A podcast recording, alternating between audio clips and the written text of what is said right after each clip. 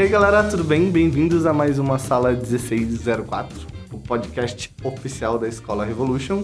E hoje a gente vai ter um tema bem legal, tá? Que a gente sempre. O pessoal sempre pede pra gente pra falar sobre projeto autoral, lei de incentivo, como que você desenvolve seu próprio projeto, sabe? Como funciona tudo isso. Eu tô com duas pessoas aqui super maneiras. O Antônio. Olá, tudo bom? e a Thaís Peixe. Oi, oi, galera, tudo bem? Eles dois são produtores, tá? E eles vão conversar um pouco sobre esse tema hoje aqui nesse podcast com a gente, tá? Mas assim, antes de a gente iniciar o nosso tema, eu queria deixar alguns recadinhos, tá, para vocês. Primeiro, para quem não sabe ainda, a gente tá fazendo uma conferência online na escola. O nome da conferência é Revonal Conference, tá? E a página da conferência tá dentro do nosso site, revolucional.com.br barra conference. E lá vocês vão poder ver todas as palestras gratuitas que vocês vão ter nessa conferência. Então vocês entram lá, acessam, deixem um like, se inscrevam, que vai ser no final de agosto, tá? Na semana do dia 20 de agosto. Então vejam que a gente vai ter muita palestra legal falando sobre direito autoral, sabe? De propriedade intelectual que vocês produzem na área de ilustração e de design. Vai ter palestra de character design, de concept, de pintura digital. A gente vai estar falando sobre uma diversidade bem grande de temas. E quem não deixou o like aí no podcast, faz favor, deixa o like aí. Deixa o like. Deixa o like. tá? E é isso. Mas eu acho que para começar assim, eu queria meio que é, começar sabendo um pouquinho de vocês, do Antônio também, saber um pouco do background seu, tipo, o que, que você faz agora, uhum. onde você trabalha, para quem não conhece. É, eu comecei fazendo cinema em 2007, então sou fui, fui fazer outras coisas antes de fazer cinema, então fiz uma faculdade que não tinha nada a ver, de relações públicas, e estava achando um saco tudo aquilo, e aí no meio da faculdade queria desistir, aí no final ainda até acabei encerrando a faculdade, mas antes mesmo de encerrar, eu comecei a fazer cinema e vídeo, que de fato era o que eu sempre quis fazer. E me for, entrei na faculdade em 2006, mas em 2007 eu já comecei a trabalhar porque eu estava louco para fazer, para acontecer para pôr a mão na massa mesmo. E me formei só depois de muito tempo, porque aí você começa a se enrolar para se formar, porque você começa a trabalhar e é muito mais legal trabalhar do que ficar estudando lá na faculdade, que é super penoso, um curso longo, cansativo. E agora em 2000 aí fundei uma produtora aqui em Curitiba é, a Grafa Audiovisual em 2007, então a gente completou ano passado 10 anos que a gente tem essa produtora e começamos fazendo curta-metragens e meio que tudo que aparecia. E desde 2010 a gente só faz produção de conteúdo original. Então a gente está focado em produzir curtas, é, longas e séries. E além disso a gente produz paralelamente, quase que um spin-off que saiu da produtora, que é o Olhar de Cinema, que é o Festival Internacional de Curitiba, que também a gente produz anualmente, mas a, o nosso foco sempre foi é, contar histórias através do audiovisual. Isso que interessava para nós mais do que qualquer coisa e isso que moveu a gente inicialmente a montar a produtora. Né? Então, e agora hoje a gente já produz séries, é, a gente está com um longa recém Pronto, que estreou em Sundance, no festival nos Estados Unidos, e que vai estrear agora no Brasil em Gramado. Dia 30 de agosto está nos cinemas do Brasil inteiro. Uh, então, legal. é chamado Ferrugem. e, e é, é, um pouco resumindo essa minha trajetória de onde eu comecei, o que a gente tem feito Sim. É, bem, já me conhecem, porque eu já participei de vários podcasts aqui da Revo. Eu também sou produtora na Fish Filmes, que é uma produtora ligada junto com a Escola Revolution. É, nós estamos fazendo o nosso projeto autoral de animação, que vai ser finalizado agora em dezembro, com Dedos Cruzados. Quatro anos fazendo filme, gente. Quatro anos. É, mas a produtora em si, ela também é mais especializada em conteúdo autoral. Então a gente meio que quis fugir da publicidade direto para o que a gente realmente queria contar histórias, né? Isso, a gente acabou focando mais na parte de animação também, que é uma parada, tipo, um know-how que muito pouca gente tem. E como eu e a Peixe tínhamos background disso de como funciona essa área, que é muito difícil para muita gente entender. É muito difícil. A gente já tentou fazer, a gente falou, não, não vamos fazer. Inclusive, a gente vai fazer junto com vocês, porque é, a gente é, é, uma outra coisa completamente diferente da nossa realidade, que trabalhamos muito mais com, com live action, né? Então, a gente sabe, eu sei muito bem como que é Sim. uma área bem diferente. Junto tem muita similaridade, mas o processo é muito diferente. Sim. A realização é, é muito diferente. É o audiovisual, mas a, a realização é completamente é, A forma de financiamento até é bem parecida, mas a, o processo é muito mais longo, Sim, muito é. mais demorado, Sim. com outras é, etapas bem diferentes do quando você está fazendo um filme live action. É porque é uma produção que você tem que geralmente tirar tudo do zero, né? Você não, re- você não parte do recurso de ter um É, ator... não tem pesquisa de locação, Você- não tem é. pesquisa de casting, como assim? Não faz sentido isso. É, é, é, A gente cria tudo do zero na nossa na, na parte de animação. Então isso acaba dificultando muito mais o, o processo, porque queira ou não, você precisa. Se você vai num ambiente, você tem uma coesão que já é uma unidade daquele ambiente. Quando a gente trabalha tipo com a parte de animação 3D, a gente tem que criar essa coesão e essa unidade do zero em termos tipo de saturação de cor, em termos de design, tipo dos elementos que a gente tem em cena. Não é como se eu pudesse lá alugar uma parada e botar ali, não, eu tenho que criar tudo que eu quero botar ali. E tudo isso tem que ter elementos de design que façam sentido num todo, assim, pra não parecer um Frankenstein o o lugar. Exato. Inclusive com na parte de animação, né? Porque demanda muitos animadores, a gente tá trabalhando remotamente com várias pessoas, então isso demanda tipo muita responsabilidade e também nessa questão de animação é tudo do zero, então imagina não tem atores nem nada. Então se você quer que o personagem respire ou pisque, você tem que falar tem que- isso pro animador, é. né? Então, E demora, né? Não é só piscar aqui para um ator live action, é meio segundo para vocês, vocês ficam ali o- Sim. horas para fazer o Exato. personagem piscar. Exato. A gente demora muito tempo pra ver um resultado final. Qualquer coisa mais final, assim. A gente tá no nosso curto, a gente tá com. Agora tem. Só de animadores, a gente tem quase 60 animadores, sabe? Do mundo todo trabalhando 11 no. minutos. É, pra um filme de 11 minutos, pra vocês terem noção. E mesmo assim, mesmo com essa quantidade de animadores, tá difícil É, de. 60, 60 pessoas, normalmente a gente faz um longa-metragem. É uma equipe média de um longa-metragem grande até. Sim. Se você pegar hoje, é uma média de, às vezes você consegue longa-metragem um pouco mais enxuto, com 45 pessoas você resolve Sim. o filme no set, né? Que é quando tem mais pessoas trabalhando. É. Então, a gente tá falando por uma hora e meia, É, longa-metragem. E eu e a Peixe, pra, pra galera ter noção, a gente achava que ia fazer esse filme só nós dois, né? Quando a gente começou. Isso é 2014. Quando a gente- 2014, né? É. Porque A gente não tinha muita noção do processo da dificuldade que era produzir tudo. É, é, o, é o que eu aprendo dia a dia, na verdade. Já fizemos, já tô, acho que é o quinto longa que eu tô fazendo, lançando agora, já estamos preparando um outro novo que a gente vai gravar agora em setembro. Começamos a gravar uma coprodução com Portugal, que vai ser rodado em Moçambique, o filme. O ano que vem tem três longas já agendados para ser gravados no ano que vem. E, mas todo filme é um aprendizado, assim, não tem, não, não tem fórmula também. Eu acho que na animação também deve ser igual. Não tem uma fórmula. Ah, vamos fazer igual a gente fez aquilo lá que vai dar certo. Não vai, Não não, vai, é a não mesma vai. coisa. É. São coisas completamente diferentes. Cada história pede uma estrutura, cada equipe é, é uma forma diferente de lidar também com a equipe, cada diretor, que no nosso caso da live action é bem forte, essa figura do diretor, da diretora é, específico, demanda um modelo de produção específico para isso também, né? Sim. E isso também interfere diretamente em valores, no orçamento, em maneira de financiar o filme. né? E aí a gente já, dando um background um pouquinho antes, a gente, come, eu e a Peixe aqui, quando a gente começou, pra gente, o Antônio, a Grafo, o pessoal que produzia lá, era meio que referência pra gente, assim. Nossa, a gente tava na faculdade assim, pô, esses caras, se alguém conseguiu, se eles estão conseguindo, por que, que a gente não, não pode conseguir? Então, Esses caras sem noção conseguem? É isso que você quis dizer. Mas a gente olhava muito como referência, assim, porque, tipo, Curitiba até então não tinha ninguém que a gente, tipo, pelo menos pra gente, tipo, da nossa geração, tipo, não tinha ninguém que a gente pudesse olhar e falar assim, pô, que massa, sabe? Alguém tá querendo, tá conseguindo fazer isso de Curitiba, sabe? Uma cidade. Porque Curitiba é o limbo das artes, assim, sabe? É, muita gente até fora de Curitiba acha, não, Curitiba é referência das artes, uma cidade modelo, modelo nada, tipo... Ah, super, o governo tá modelo nem do que tem de pior, muitas É. vezes, porque é um atraso do atraso, É. Curitiba. Essa que é a realidade. E nas artes, na, na cultura, é, comparando com cidades pa- parecidas, Belo Horizonte, Porto Alegre, que tem é, né, um cenário parecido com aqui, nem comparar com o Rio São Paulo, porque isso não, não Que é faz- muito não tem cabimento, absurdo. é muito atrás, assim, Sim. muito atrás. Na área do audiovisual, inclusive, que, que eu tenho amigos que trabalham nesses dois centros, é, a gente está muito atrás, está atrás de Recife, na questão do audiovisual, muito atrás, está atrás de Fortaleza, está atrás, Atrás de de. Salvador, então, está atrás de Brasília, então é, Mas assim, a gente tá em último lugar. é, é basicamente isso, a gente é muita resistência aqui. É legal disso porque a gente mostra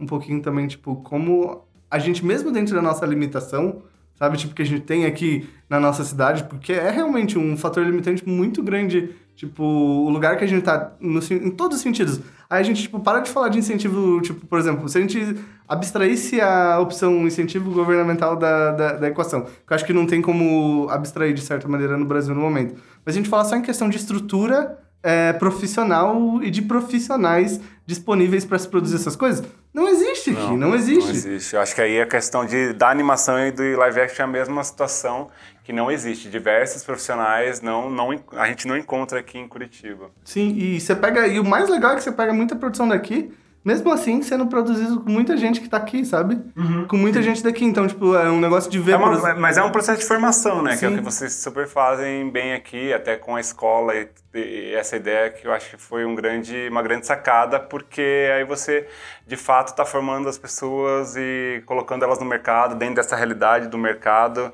E aí a gente consegue fazer. E muita gente que passou por exemplo, no Olhar de Cinema, que é o festival que a gente organiza, já começou como voluntário, depois entrou como estagiário na Grafo e hoje é contratado da produtora, sabe? Tem dois casos assim, isso porque a gente é uma produtora super pequena, mas duas pessoas, que já dá 20%, de, 30% dos funcionários lá, passaram por esse processo. Sim.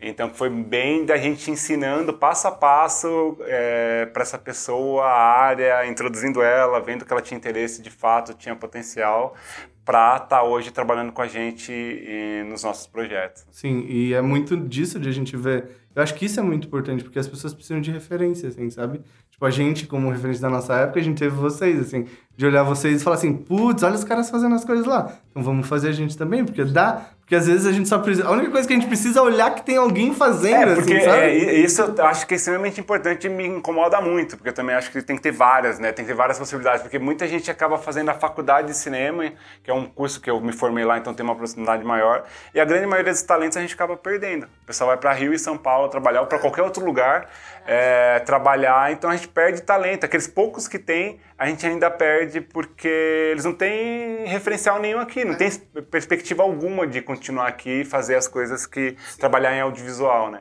Então isso é muito triste e tem que ser, é, de alguma forma, mudado esse cenário. É. Isso, isso parte, tipo, sei lá, de produtoras como a de vocês, das outras produtoras que estão surgindo aqui. Eu acho que mesmo com todas as dificuldades, com o momento que a gente vive agora, a gente, teve, vem, a gente tem visto na nossa cidade, pelo menos em Curitiba, uma melhora muito grande Sim, nesse sentido. Tem que melhorar, né? Pior que tá no Pior que tá.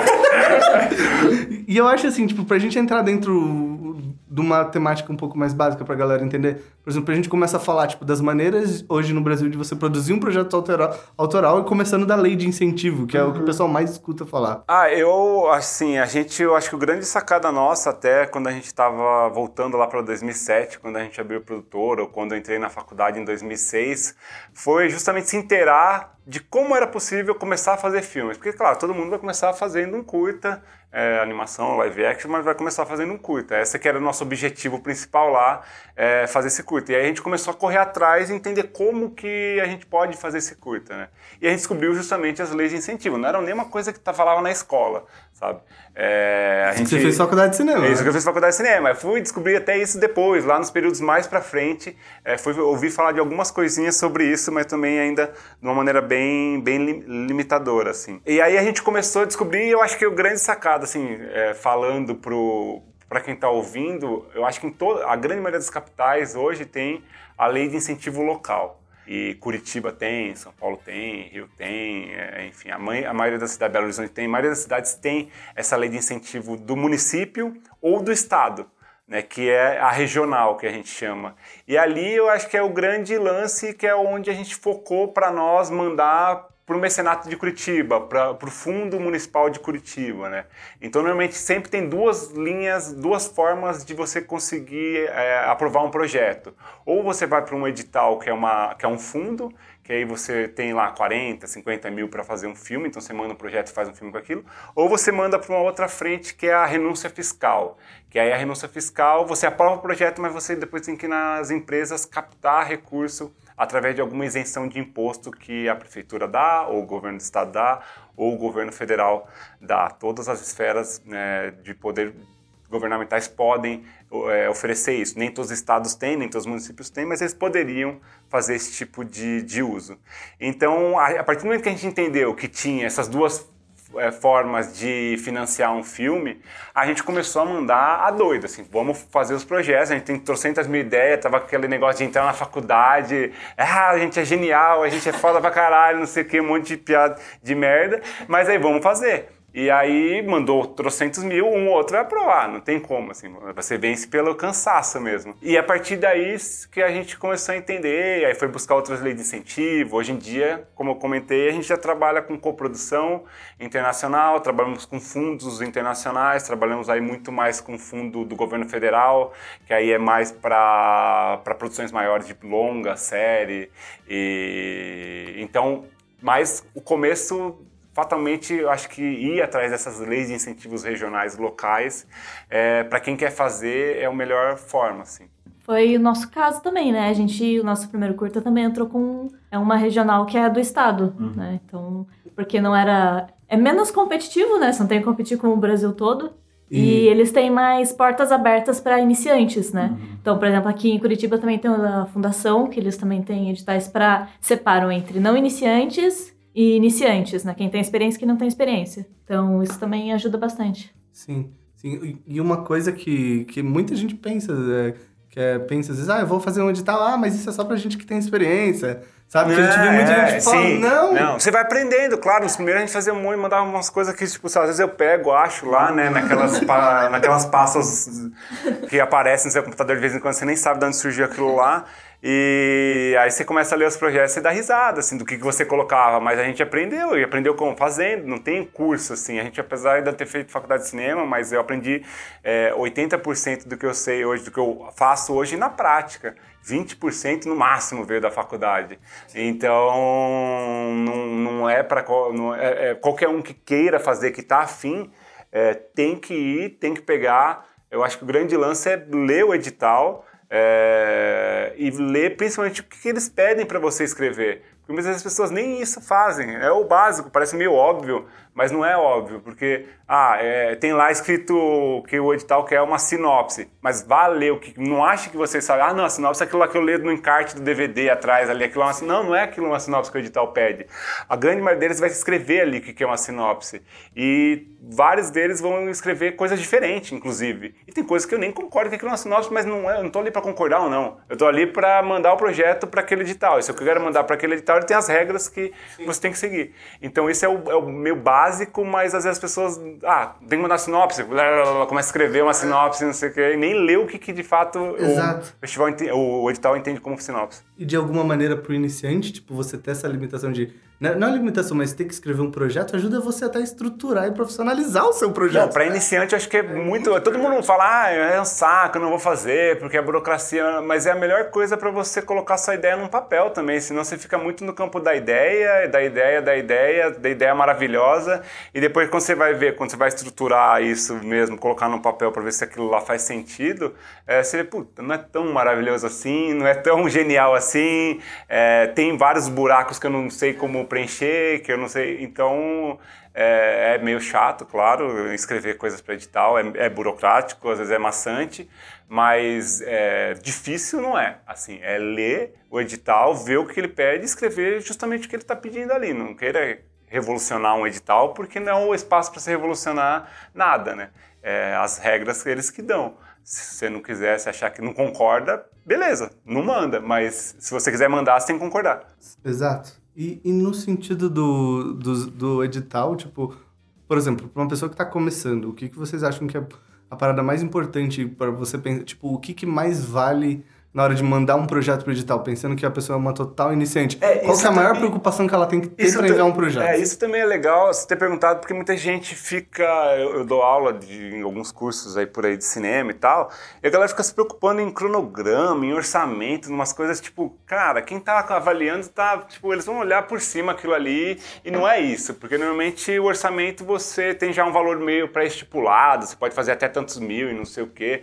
Eu vi uma coerência muito geral. O que, o que vai pegar mesmo é os textos ali, o que, que é a, o primeiro texto, que é a apresentação, que isso é, todo mundo, eu já participei de algumas bancas também de avaliação é, em várias cidades e estados do Brasil, e a primeira coisa que eu faço, e, te, e todo mundo ali que estava comigo fazia também, é você vai ler o título e vai ler a apresentação. A partir do momento. Então, para mim, o texto, aquele texto inicial, às vezes é uma sinopse, às vezes é uma apresentação, às vezes, mas aquele texto primeiro que eles pedem, o resumo do projeto, para mim é o central, assim, porque ali você tem que hum, atrair a atenção da pessoa e tem que mostrar se seu projeto tem alguma coisa de relevante, diferente, de minimamente inovador. E aí, depois disso, aí a gente vai passando texto a texto. Mas muitas vezes a gente já pega esse, se a gente gosta mesmo, a gente já vai pro roteiro puta, esse projeto é bom, esse projeto tem potencial. Eu já vou ler o roteiro. Então aí é outra peça que é fundamental estar tá muito bem escrito, porque acaba contando muito ponto o roteiro.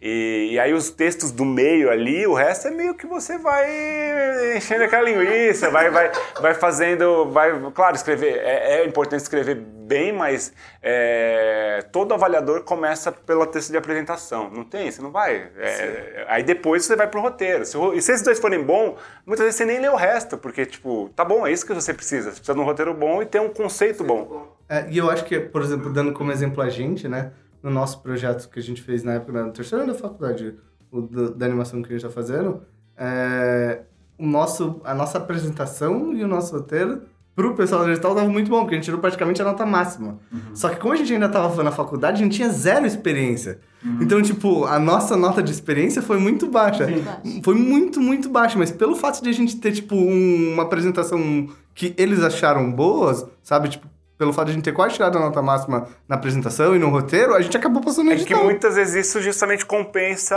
às vezes, a falta de currículo, a falta de portfólio que você tem que ter, muitos editais pedem, mas se você tem um projeto bem estruturado, é, mesmo que não seja um edital que não tenha é, a modalidade iniciante, ele vai querer colocar iniciantes também. Então ele vai querer apostar em alguns projetos. Todo edital é assim, né? Não faz sentido só premiar ou apostar em pessoas que já têm experiência. Então alguns editais já separam, mas aqueles que não separam normalmente têm um bom senso de colocar em alguns projetos que são de gente que não tem experiência. O que, que eles vão pegar, quais os projetos que eles vão pegar? Justamente os que têm a melhor nota na avaliação do roteiro, do texto, do projeto em si, porque todo mundo vai ter nota baixa no, no, no currículo. Então, o que vai diferenciar é justamente o projeto, o roteiro, a história em si. Sim, e eu, eu lembro que foi até engraçado que o dia que eu e a Peixe fomos na reunião dos proponentes, né? É. Acho que, tipo, a galera começou a olhar a gente meio torto, porque nós dois éramos, tipo, os mais novos da, da sala toda, porque tinha todo mundo acima de 35, 40 anos, e aí tava nós dois lá com... Eu tinha 25, você 20 anos, assim. É, eu, o primeiro longa que eu fiz foi com 26, que eu produzi foi com 26 anos. E foi justamente um primeiro edital que eu ganhei, foi justamente um edital que era federal e um projeto chamado Circular que a gente aprovou, que eram 150 inscritos do Brasil inteiro, que era vinculado com o Ministério da Cultura na época, esse edital, edital de baixo orçamento, e era o Brasil inteiro, a gente era estudante, eu estava no sexto período da faculdade, e a gente resolveu juntar a galera que estava realizando muito curta e fizer um projeto junto, com cinco diretores. Era uma maluquice, na verdade. E acabou que entrou esses cinco. A gente ficou entre os 15 que iam para o pitch. E depois desses 15 que apresentaram o pitching, que é a defesa oral, né? A defesa oral, você tem 7 minutos para defender seu projeto em frente à banca. Isso que é um pitching, a defesa oral do projeto. 15 foram convocados para isso e depois 5 foram selecionados para ser contemplados para fazer o filme. E a gente estava concorrendo cineastas do Brasil inteiro e cineastas que eram nossas referências para nós, sabe? É, Marcelo Gomes, Karim Anus, Cláudia Assis, essa galera estava toda lá. É, inclusive Kleber Mendonça estava lá com o primeiro filme dele e a gente ganhou com o Circular e o Kleber Mendonça ganhou com o Som ao Redor. Então é do mesmo edital e outros três projetos lá que, é, que contaram com foram contemplados com esse edital do Ministério da Cultura. Então é isso, a gente se jogou, fez, não tinha nada a perder e a, a galera pirou no roteiro, pirou na ideia, porque currículo a gente tinha nada, não tinha nada. A gente era, era estudante, a gente tinha um monte de curta. E então, um monte não, alguns curtos, nem era um monte, assim, é que a gente juntou um monte de gente para fazer, falar que tinha alguma coisa. Mas não tinha nada, na verdade. A gente fez uma forma que parecia que tinha alguma coisa. Mas a ideia é que contou muito, com certeza absoluta. Assim. Sim, vocês acabaram passando muito mais por, pela, pela qualidade do projeto que vocês apresentaram do que por qualquer outra coisa. Né? Exatamente. Né?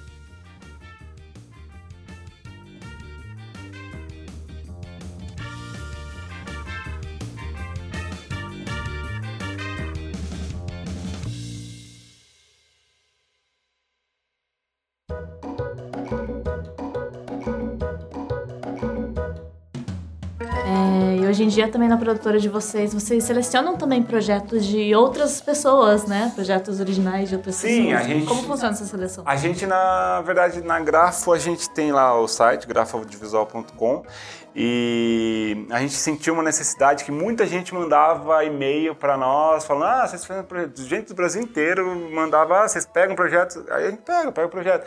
E- mas aí o que a gente resolveu fazer, há uns do- um ano e meio atrás, foi sistematizar isso. Então hoje eh, a gente criou um formulário básico ali no nosso site para quem tem projetos, aí a gente recebe só projetos hoje, hoje a gente está recebendo só projetos de longa e de série, ficção e documentário, que é o nosso foco, não pegamos animação, porque como eu já disse, né?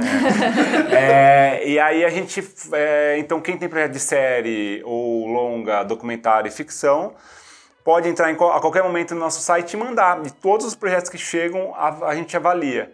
E a gente, a gente manda um feedback básico, né, na- nada muito detalhado, mas a gente manda um feedback também que a gente achou daquele projeto, se está de acordo com o que a gente está procurando, se não está, se a gente vai.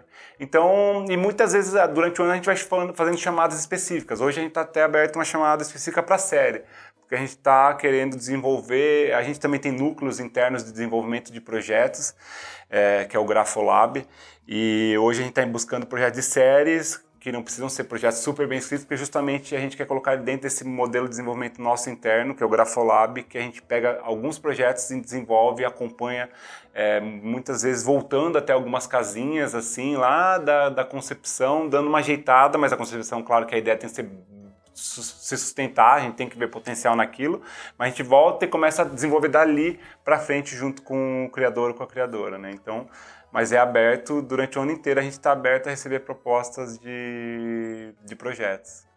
E assim, por exemplo, na produtora de vocês, vocês têm essa estrutura de receber é, os projetos, mas quando vocês começaram, não necessariamente vocês começaram. Porque quando a gente fala muito de projeto autoral, tem sempre um ponto, quando você fala audiovisual, quadrinho, qualquer coisa do, do gênero, dinheiro. Custa fazer as coisas. Mas até certo ponto tem um momento que às vezes você precisa bater as caras e, sei lá, foi tipo, porque acho que no cinema tem muito essa limitação. Eu preciso fazer quando eu tiver a melhor câmera. Eu preciso Né, fazer é, quando eu tiver o melhor Putz, microfone. é, eu preciso é. fazer quando tiver o Você melhor isso. uma coisa de sabe? faculdade que é tenebrosa, na verdade. Sabe que tem muito isso. Ah, quando a gente tiver essa parada, a gente vai fazer. Quando, Essa tiver, mentalidade. quando a gente tiver isso, a gente vai fazer. E de você, eu acho que, falando aqui, acho que você também pode fazer sem as leis de Hoje, em- incentivo. hoje em dia, vocês podem muito fazer. É, no- E essa mentalidade é, na faculdade de cinema ela é muito presente e isso acaba destruindo até talentos, pessoas que poderiam fazer, que ficam nessa espera eterna do melhor não sei o quê, do melhor não sei o quê, do melhor não sei o quê, e que acabam não fazendo nunca, porque nunca você vai ter o melhor. Nem a gente fazendo longa, com dinheiro, com orçamento, a gente tem o melhor, né, entendeu? A gente queria outra câmera muito melhor que a que a gente usou, lentes muito melhor que a gente usou, um workflow muito melhor que a gente usou, e não tem. Então a gente vai fazer com o que a gente tem. E na faculdade a gente tem diversos curtas que a gente fez os primeiros e depois os do meio também, não só os primeiros. Até hoje, inclusive a gente vai lançar um curta é, a gente está com cinco curtas finalizando. É, dois vão lançar agora na mostra, no, no Festival Quinofórum de Curtas de São Paulo. E vão fazer sua estreia mundial lá. E um deles a gente fez com dinheiro nosso.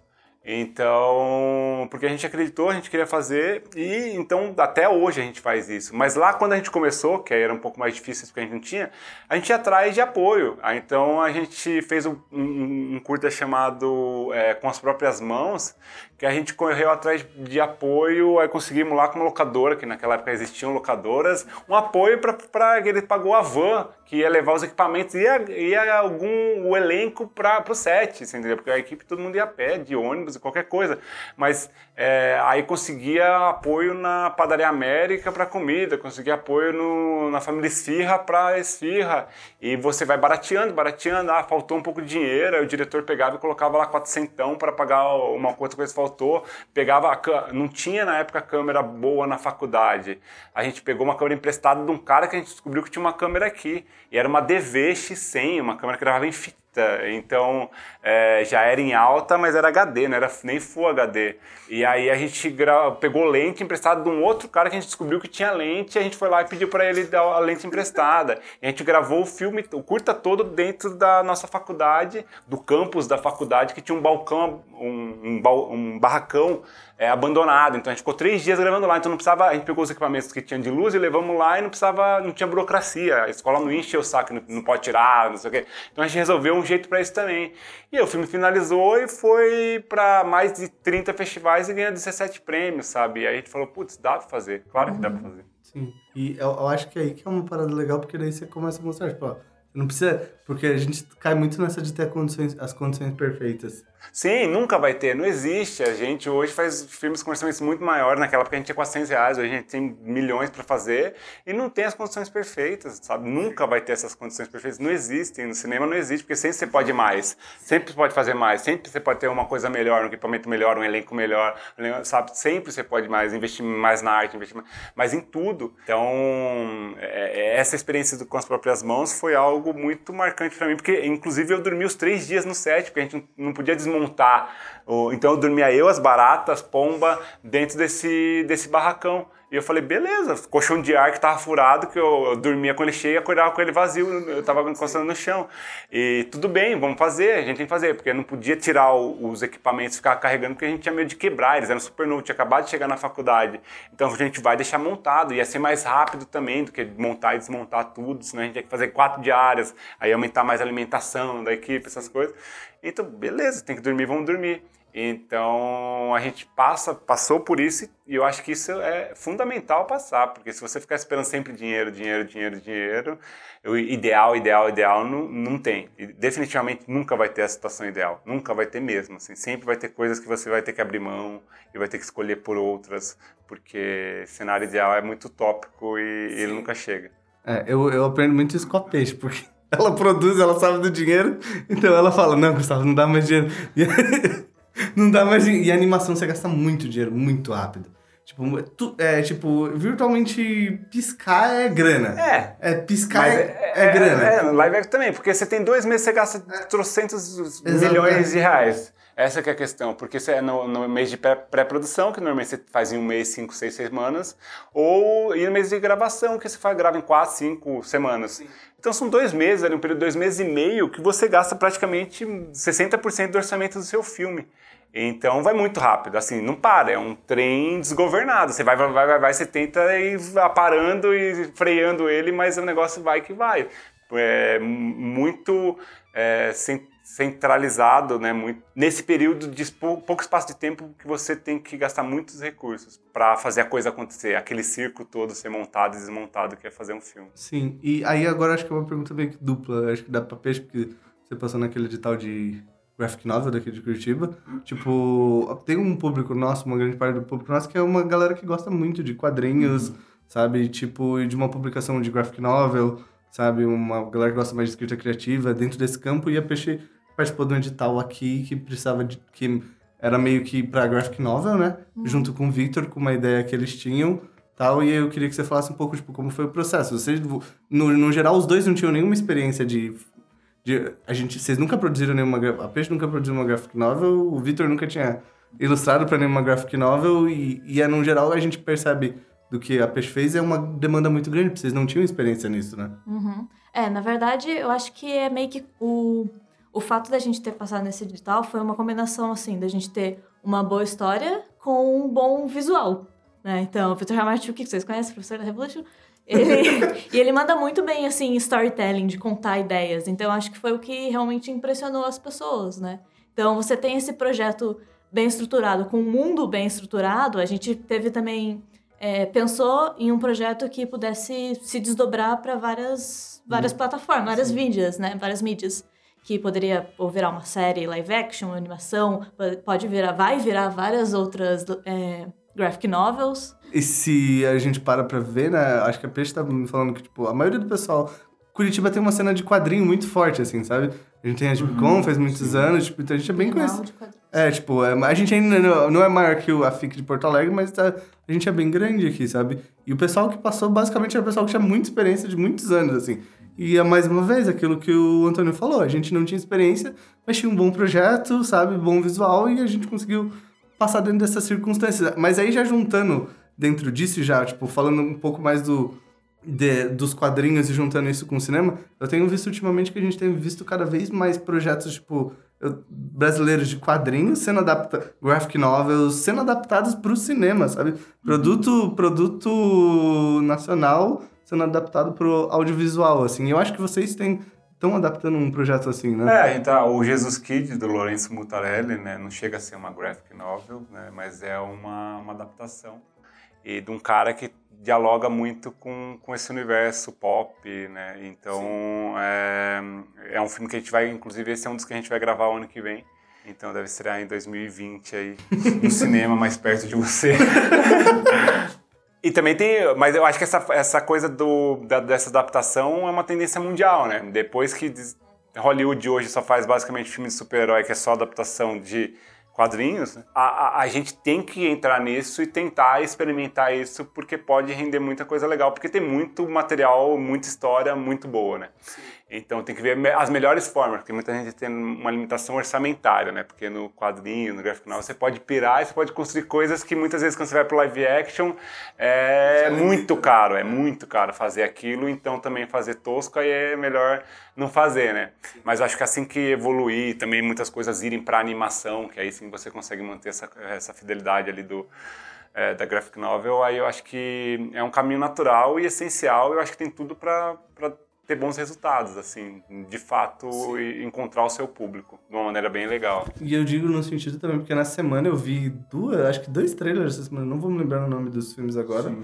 mas de adaptações live é. action, longa-metragem, tipo de quadrinhos nacionais, assim. Teve. Sabe, foi um depois Teve do outro, assim, o, que eu vi. É, é, o do Heitor Dália, que eu esqueci o nome. Eu acho que é, eu acho que é esse. Que, é, que, tem, que é uma adaptação, e, que é recente, que é um diretor conhecido, então é bem, bem, bem legal essa, essa proposta. Eu acho que é isso, tem que buscar histórias legais e formas legais de contar cinema.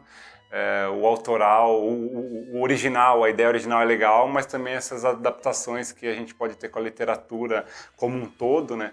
É, é muito, muito, muito bacana e, e, já se provou muito eficiente em vários lugares do mundo. Ainda no Brasil, a gente está ainda tentando encontrar uma forma de, de tornar isso, desse casamento ser mais sinérgico de funcionar melhor. Sim, mas eu acho que até certo ponto, de, por exemplo, a gente tá num estágio no Brasil, você vai poder muito mais falar, vocês dois vão poder muito mais falar se tô certo ou tô errado, mas a gente tá num ponto no Brasil, tipo, sei lá, que a gente tá experimentando muitas coisas, muitas linguagens, muitas formas de contar história, sabe que, tipo, sei lá, se você chega no mercado estrangeiro, tipo, sei lá, você vai para os Estados Unidos, você não vai ter essa liberdade, primeiro, porque os orçamentos são muito maiores, né?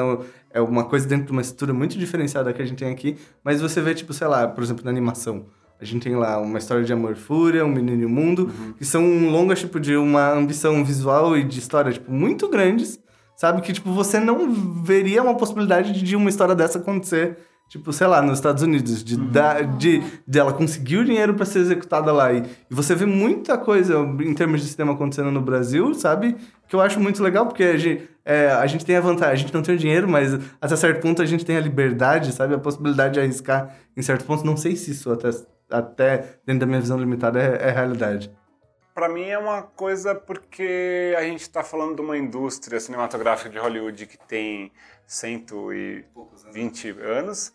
e a gente está falando de uma indústria cinematográfica brasileira que de fato começou a acontecer em, depois da retomada, em 92, 93, 94, assim, de fato ela começou a, a porque teve um baque muito forte ali. E ali mudou-se completamente a forma de fazer cinema, de pensar cinema. E depois, em 2001, que criou-se a Agência Nacional do Cinema. E em 2010, que o Fundo Setorial do Audiovisual surgiu. Então, na verdade, essa indústria, do jeito que é hoje, tem há oito anos. Que os primeiros editais do Fundo Setorial são lá de 2010. É, então, não tem como comparar. Então, eu acho que o momento é justamente de experimentar, porque a gente tem que entender. Porque até se comparar lá com a Coreia do Sul, que é uma indústria que começou muito antes daqui, eles já têm um tipo de cinema que eles, é, o público gosta muito, que eles se identificam, eles já experimentaram bastante, eles já estão muito mais sólidos. No México também já está num, num momento muito mais solidificado. Então, até na Argentina, o problema do Brasil foi justamente esse período ali de 90, de 89, 90 a 94, que mudou, quebrou tudo que tinha e basicamente teve que se reinaugurar o cinema brasileiro. Isso é terrível, assim, para qualquer indústria e para uma indústria criativa, uma indústria do entretenimento, uma indústria que depende muito da, da continuidade, que as experiências pregressas em todos os sentidos, não só de realização, mas de modelos de produção, de investimento, de financiamento, influencia todo o setor. Então, a vez você tem essa quebra, é, eu acho que a gente está num momento ainda muito embrionário mesmo de como indústria de audiovisual é, enquanto que outros países, até nem fala Estados Unidos, que é uma coisa um pouco totalmente fora da curva, é, já passaram por esse momento, sabe? E, e, e na, não sei, e na animação, no, no quesito animação, vocês acham que a gente... Porque, tipo, a animação tem um, um viés de que, queira ou não, ela, ela é economicamente mais viável no sentido de que é, o consumo não acaba no filme, né? Tipo, o consumo não acaba no, na tela do cinema ou na tela da TV. Tem o licenciamento, né? Exato. E tem outras maneiras de ganhar dinheiro com, com, no caso da animação. Eu não sei se no live action também existem outras maneiras de se monetizar. É bem menos. Mas só se for um filme super-herói. Mas se não, é bem menos. A animação todas, praticamente todas abrem esse espaço, né? E quais são as maneiras que a pessoa pode fazer isso, Peixe? Na verdade, eu acho que nem só animação, mas agora é, Uh, as políticas públicas estão se abrindo para outros ramos de, de cultura, como, por exemplo, jogos, né? Por exemplo, é, a indústria dos jogos fatura milhões, assim. Os brasileiros são, tipo, acho que o terceiro maior público, né? Então, agora as políticas públicas estão se abrindo para jogos também, pra, com jogos que visam também a monetização de formas de retorno, né? Então, acho que isso é bem interessante, porque vai crescer bastante o mercado.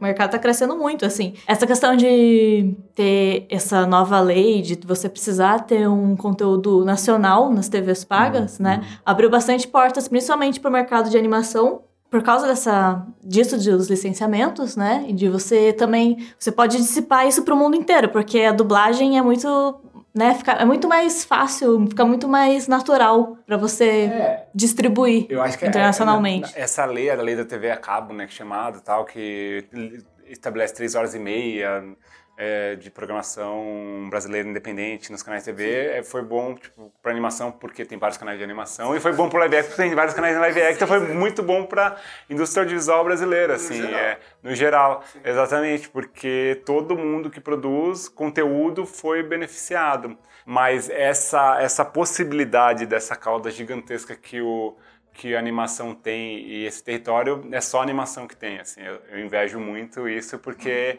de fato você, a animação pode ser vendida para o mundo inteiro e que se você fazer uma dublagem de live action fica uma coisa tosca e uma dublagem de animação que Às não vezes é, fica até melhor, fica, né? Exatamente, é. você consegue colocar elementos do, do, do local ali, que fica cultura. muito mais legal é, e que funciona e que adapta muito bem para aquele para aquele país, né? Então, e também os produtos conexos, essa possibilidade de fazer trocentas mil coisas, brinquedos e jogos, e isso daí é muito da, da animação, assim, claro que live action dá, mas é numa esfera muito menor e projetos muito específicos, muito pontuais, que a grande maioria deles não, não vai permitir isso, assim, animação acho que praticamente todas, assim, ou a grande maioria pelo menos permite esse tipo, e na verdade os canais, que são os grandes aí falando um pouco de séries, grandes compradores de animação, todos eles querem, é obrigatório, você tem que ter. Se não tiver, não adianta. Eles querem ter esses produtos conexos, eles querem ter essas. Tipo, você tem que ter um jogo, você tem que ter. Você tem que ter, você tem que ter uma proposta já ampla de para falar com eles. Não é só uma história boa, não adianta. Nem vai falar com o canal de TV porque eles não,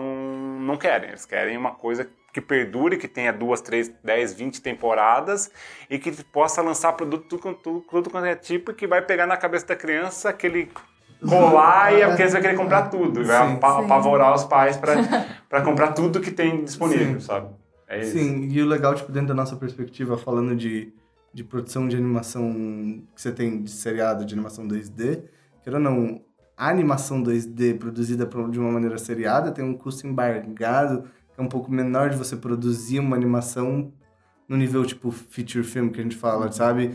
Que você exige uma qualidade visual que a gente diz que é um bem superior, assim, no sentido, mas não na, em termos de animação, sabe? Uma animação um pouco mais refinada ou algo do gênero. Tipo, você para de pensar, tipo, em animações 3D que a gente tem, sei lá, que vende pra, pra, pra TV, tipo, não TVs aí, a gente tá falando do plataforma de streaming, mas o Netflix, você vê uma diferença numa qualidade visual bem, bem, bem grande, assim. Então, quer dizer, até certo ponto tem muita coisa que na animação também, hoje, no ponto que a gente tá para se produzir animação, tipo, sei lá, você tem software tipo Tumbum para produzir animação 2D, sabe? Hoje, muita gente não sabe, mas do mesmo jeito que existe um rigging no 3D, existe um rigging no 2D. Que é tipo, você não precisa animar o personagem frame a frame. Você tem tipo um esqueletinho nele lá no 2D que você pode mexer o personagem, sendo bem simplista, tá? Para as pessoas entenderem. Então o processo de produção tá muito mais fácil hoje de animação no, no mundo de uma maneira geral, assim. E a gente pega isso. esse processo está mais fácil. A gente tem uma cultura muito doida aqui no Brasil. E um monte de história para contar. A gente já, tipo, tem vários exemplos de série que estão dando muito certo. Tipo, você tem o Irmão do Jorel, você tem Tromba Trem, você tem. É, você tem é, os filmes que a gente falou, Uma História de Amor e Fúria, é, O Menino e o Mundo. Você tem muito produto audiovisual brasileiro de animação, tipo, estourando no mundo inteiro, sabe? Show da Luna, Apaixonautas. Apaixonautas. Galinha Pintadinha. É só, vai no canal do YouTube da, pra, da Galinha Pintadinha e vê quantos milhões de visualizações. Tipo, tem vídeo lá que tem mais visualizações que o trailer do Avengers. que é o galinha pintadinha, sabe? Eles vendem pro mundo inteiro. Eles estavam no mercado lá do Rio 2C em março, abril, que foi é, galinha pintadinha tava em trocentas mil línguas. Eles vendem pro mundo inteiro a galinha pintadinha. É uma coisa incrível. Eles, é. eles, eles eram o maior é, o maior gasto de, de, de, publicidade dentro do Rio 2C com banner, com era da galinha pintadinha. Tinha galinha pintadinha para tudo quanto é lado, entendeu? Porque eles queriam, eles querem dominar o mundo com a galinha é, pintadinha. É tipo, você pega um, um exemplo similar dele é o Pocoyo. Você pega o Pocoyo, ele tem um canal para cada país, sabe? Ou para ou pra cada país, ou para cada língua. E você vai lá, entra nos canais do Pocoyo, tipo, tem, sei lá, 10 milhões de seguidores no Brasil, sabe? Tipo, uhum. e é um desenho pra school, assim, sabe? um desenho para school. Então, tipo, eu acho que nesse sentido a animação tem essa possibilidade que você atinge um público que tá mais sedento pelo, pelo consumo em geral, assim, de consumir tanto só aquele produto, mas todos os produtos embargados que o, o produtor audiovisual gera, tipo brinquedo, uma criança vai olhar o brinquedo e vai falar, meu Deus, eu quero esse brinquedo da galinha pintadinha, sabe? E ela vai comprar isso, vai gerar, tipo... Quero, às vezes, você... Eu tava vendo uma matéria esses dias que, tipo, no caso da Disney, eles ganham muito mais dinheiro com licenciamento e com venda do que com filme, assim, sim, sabe? Tipo, muitas vezes. Mas é tipo, umas 10 vezes mais, uhum. assim, sabe? que é com filme. Exatamente, eles pensam muito mais nesses produtos que vão gerar do que o produto central, ou a obra original, que é o filme, porque é muito mais vantajoso, de fato, as outras vendas. Porque agora cinema, quer queira, quer não, é uma coisa barata, enquanto com um brinquedo você vende lá, o ingresso de cinema é 15, um brinquedo é 150. É. Então... Exato. E eu tava lendo essa matéria que, tipo, um, em geral, um, tipo, licenciamento de produtos de um feature filme é, de fora, tipo, da Disney você tem uma vida, tipo, de, de revenue boa, tipo, de, de lucro boa de 10 anos. É que, depois é, que o filme é que, saiu, eles ainda é entram muita grana. Na verdade, o cinema serve para pagar o filme. E, o, e todo o lucro vem dos outros produtos. Então, no cinema, na verdade, eles gastam X para fazer o filme e a renda no cinema é para pagar o, esse, mas eles têm que pensar, eles pensam justamente muito bem nesses outros produtos porque esses outros produtos são o lucro que deles que eles têm, exatamente, que é gerado com os outros produtos. Essa que é a lógica normalmente do da, da Disney, dos estúdios de animação maiores. Assim. E num sentido geral, assim, quando você olha o Brasil, você vê que a gente está chegando num ponto não é, de, é em termos de construir uma indústria, ter uma indústria mais sólida, sei lá, em que as pessoas vão ter trabalhos de uma maneira constante, periódica, sabe? Você acha que a gente está chegando num ponto em que talvez a gente possa ser uma, uma primeira geração a ver isso de uma maneira mais em larga escala? Eu acho que, assim, os números mostram isso. Eu acho que ainda tem muito desafio mas os números de crescimento da indústria audiovisual de 10% ao ano nos, nos, últimos cinco anos é, é, até um pouco assustador frente a, ao crescimento negativo que o Brasil teve e que a maioria das, dos setores industriais tiveram. Então, é, é, os números mostram isso, mas ainda tem, eu acho que é, né, ainda era muito incipiente essa indústria, então por isso que ela cresce muito. É, basicamente, a China abriu o mercado, por isso que ela cresce 10%, depois vai caindo. Era uma relação, quando você não tem nada, cresce muito rápido. É, depois isso vai tender a normalizar, mas isso gera muitos desafios. Que é, por exemplo, um deles que eu acho que é bem preocupante é a concentração no eixo Rio e São Paulo. Sabe? E que não é, é uma concentração de recurso, mas não necessariamente os melhores projetos vêm de lá. Muito pelo contrário. No cinema, os melhores filmes justamente não vêm do eixo em São Paulo. Hoje em dia, os melhores filmes brasileiros que rodam festivais no mundo inteiro e são vendidos para o mundo inteiro, está falando daquele cinema comercial que é feito lá no Rio, aí é muito específico, feito por meia dúzia de produtoras, comédias. Não, estamos falando do resto, do, todo o resto do Brasil produtor de audiovisual. É, não é feito no eixo Rio-São Paulo, entendeu? Mas ainda assim eles concentram dinheiro lá. Então tem uma, uma, uma, uma coisa que tá, é extremamente desigual e que não se justifica pela, pelo retorno que dá. Então, se o retorno, se esses filmes são feitos para festivais, são feitos para serem vendidos, para circular nos principais festivais no mundo e ser vendidos para todos os países, é, e são feitos fora do eixo Rio-São Paulo, não se justifica essa concentração massiva de dinheiro Lá no eixo Rio-São Paulo, né? Então, mas esse é um dos problemas, os outros são é, a formação, que é, muitas vezes é, é problemática na área do, do cinema, Sim. então também a gente pode, começa a produzir, produzir, não tem gente para fazer, não tem gente capacitada para fazer. Aí você tem que trazer gente desses lugares, né? É, é, é então aí começa essa, esses desafios que a gente vai ter que enfrentar, e se a gente não enfrentar isso bem, acaba que vai, vão perder uma oportunidade que de fato está rolando única e que provavelmente não vai ter mais. E se a é. gente não aproveitar e a indústria audiovisual não se formar como indústria, não aí existe. Aí é, não vai, não vai, exatamente. É agora, a hora é agora disso, disso funcionar de fato. É, os, as fundações vão ser criadas ou não nesse momento que a gente está vivendo, né? Uhum, exatamente. E, e num geral, assim, tipo, você, no sentido, tipo, de Curitiba e do Sul e da, das do, das produções fora do eixo Rio-São Paulo, em termos de live action mesmo. Você vê, tipo, a gente entrando num ponto em que a nossa produção começa a se tornar de uma maneira tipo, mais viável comercialmente, sabe? Em que as produtoras começam, os filmes feitos pelas produtoras estão dando lucro e, e elas estão conseguindo sobreviver com as produções com as próprias produções? Eu acho que, assim, tem filme que é feito para dar lucro, tem filme que não é feito para dar lucro. Sim, então, sim. tem, é, eu acho que cada vez mais os, isso está ficando mais claro para as pessoas e as pessoas estão conseguindo atingir os objetivos que cada filme sim, tem. Exatamente, isso com certeza, assim. Eu acho que também é uma questão de experiência. Você não queira fazer isso no seu primeiro filme, no segundo, é uma coisa que você vai tentar e, e essa tentativa é cara. Eu entendo que essa tentativa é cara. A gente está falando de milhões, mas não tem outra forma também. Claro que você pode estruturar, pode planejar, pode fazer um plano de negócios maravilhoso para o seu filme, é. mas não há indústria de Hollywood que consiga acertar também. Eles também erram um monte, mais do que acertam, Sim. entendeu? E até por isso que hoje eles fazem tantos filmes de super-herói, porque aí é isso eles sabem que vão acertar, porque o resto eles estavam errando muito. Sim. Aí eles acharam um filão que está acertando, mas também vai acabar, vai se esgotar e eles vão começar a errar de novo. É. Então... Do mesmo jeito que teve a época dos faroestes, Exatamente, né, exatamente. Teve todas as partes cíclicas e, e do, do cinema. Então agora é, é, eu sei que é uma experimentação cara, mas é, é, necessário passar por esse momento porque com esses erros e acertos que você vai conseguindo construir filmes mais sólidos e que de fato atinjam cada vez mais certeiro os objetivos dele, né? Então Sim.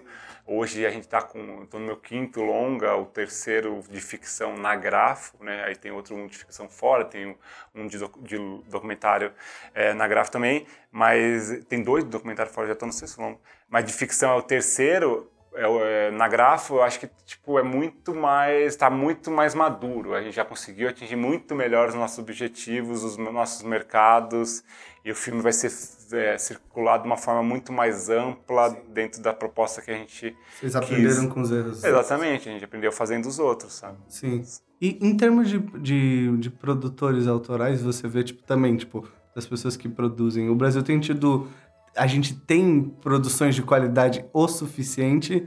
Ou e a gente tem nomes expoentes assim sabe? Pessoas que produzem. É, que, pessoas que produzem diretores roteiristas sabe? Ah roteirista e diretor eu acho que tem muitos na verdade. Eu acho que produtores tem poucos bem poucos você acha que Produtores de fato são produtores criativos que entendem do autoral mesmo.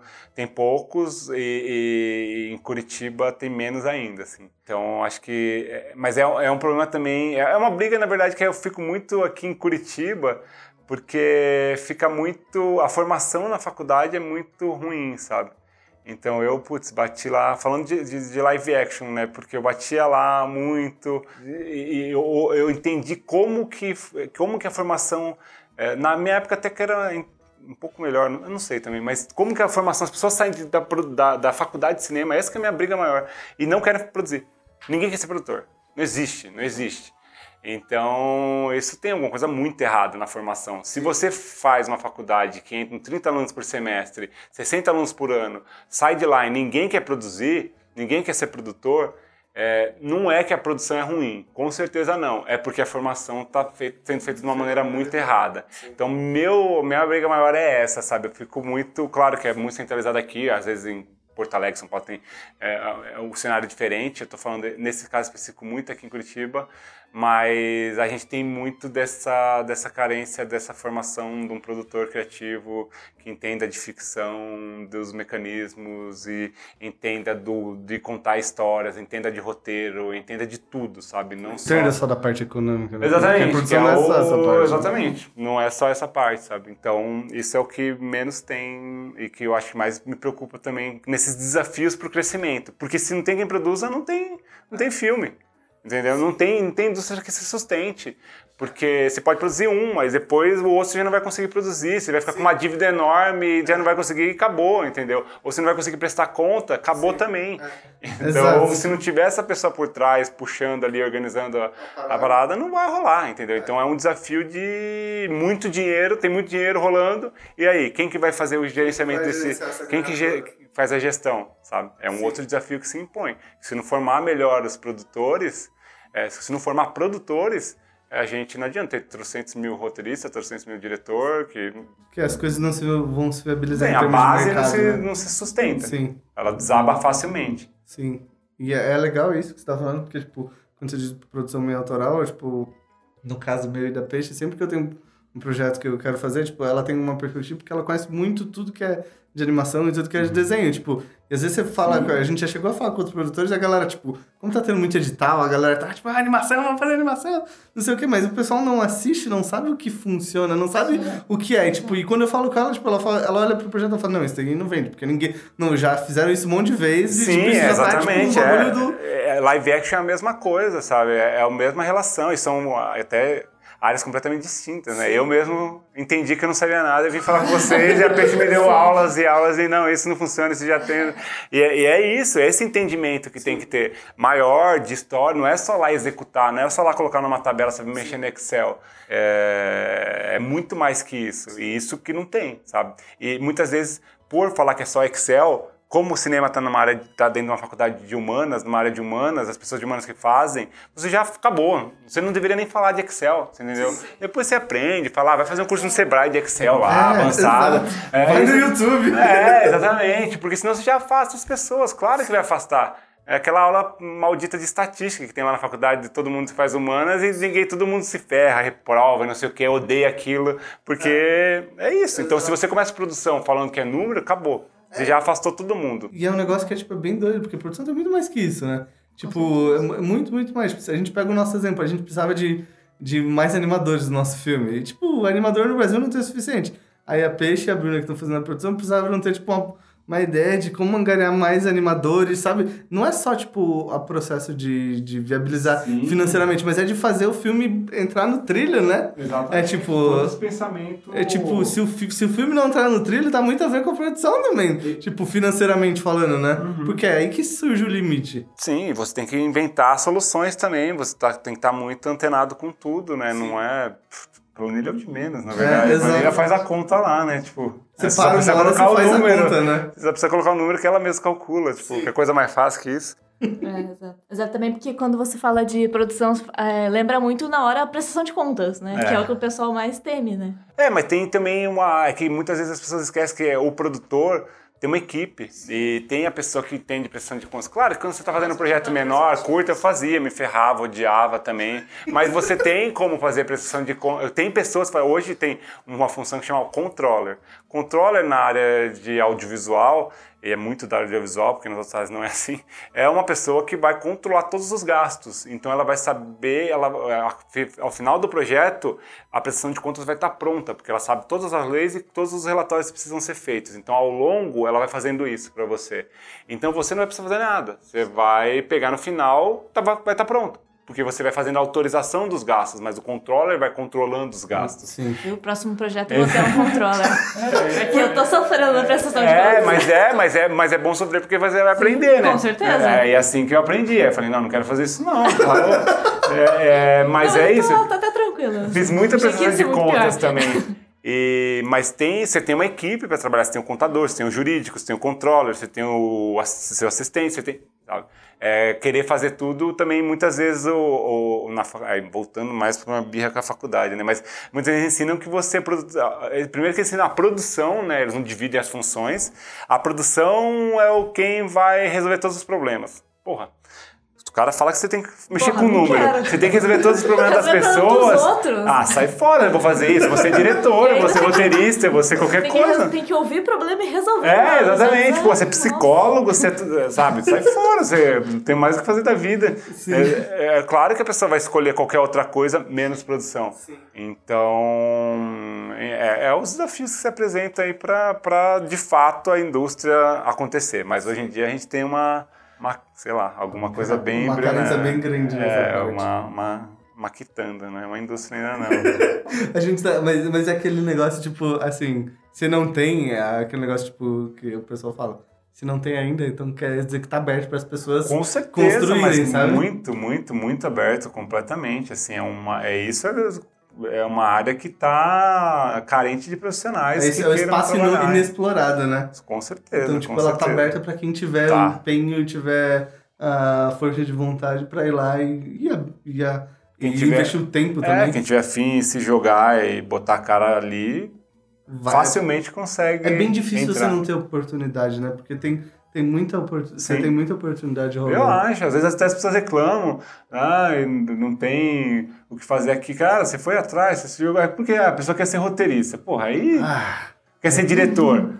Aí, mas é, ninguém vem falar, quero, todo mundo vem falar que quer ser, produ fazer produção, tem vaga lá na produtora, entendeu?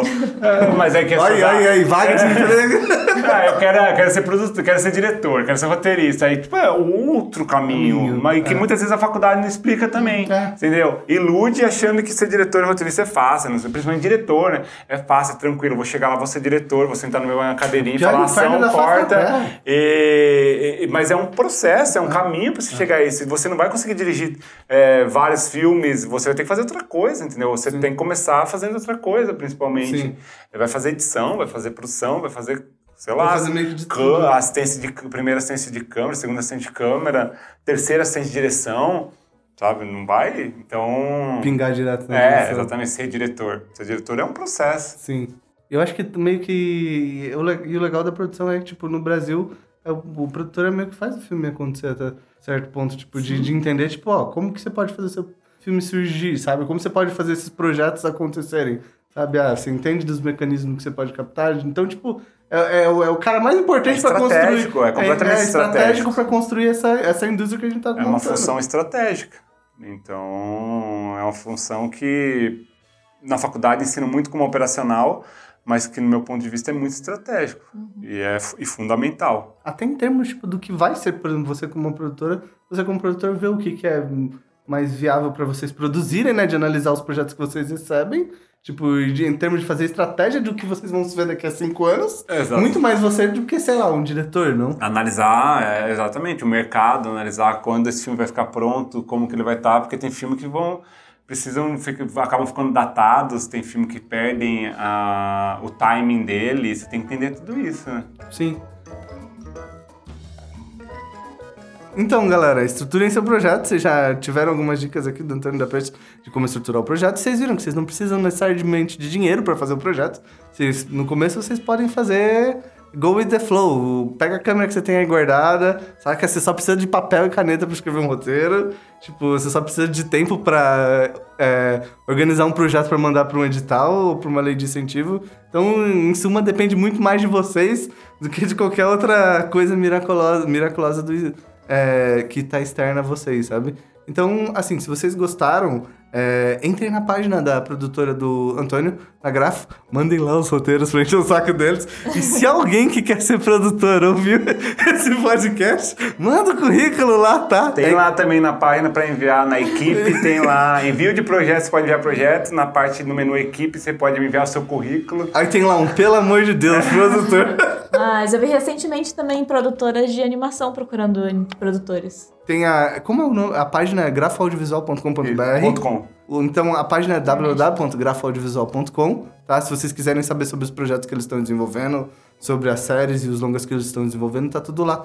Entrem no Facebook deles, entrem em todas as redes sociais deles e, sigam porque eles estão fazendo um monte de projetos maneiros. Se vocês também quiserem conhecer a página da Fish Filmes, tem lá a nossa página do Facebook, tem a fishfilmes.com.br, tem a página do Instagram, tem a página do Facebook, tem a parada toda lá. Logo, logo a gente vai estar postando mais coisas dos outros projetos que a gente tá fazendo. E se você gostou do podcast, deixa o like aí, faz as perguntas pro Antônio no comentário. Quem sabe um dia ele escuta o podcast aí e responde sua pergunta, tá? E deixa o tema aí que vocês gostariam de ouvir no, pod, no próximo podcast. E não esquece do like, gente. O like é importante, tá bom? É isso e até a próxima. Falou! Tchau, tchau. Valeu, valeu. Yo!